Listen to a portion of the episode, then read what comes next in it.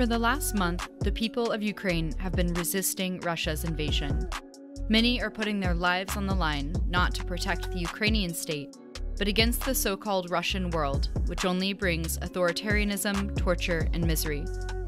We can't forget that the very same Air Force that struck a shopping district in Kiev and a maternity hospital in Mariupol also razed Aleppo to the ground, burying the Syrian revolution in its rubble.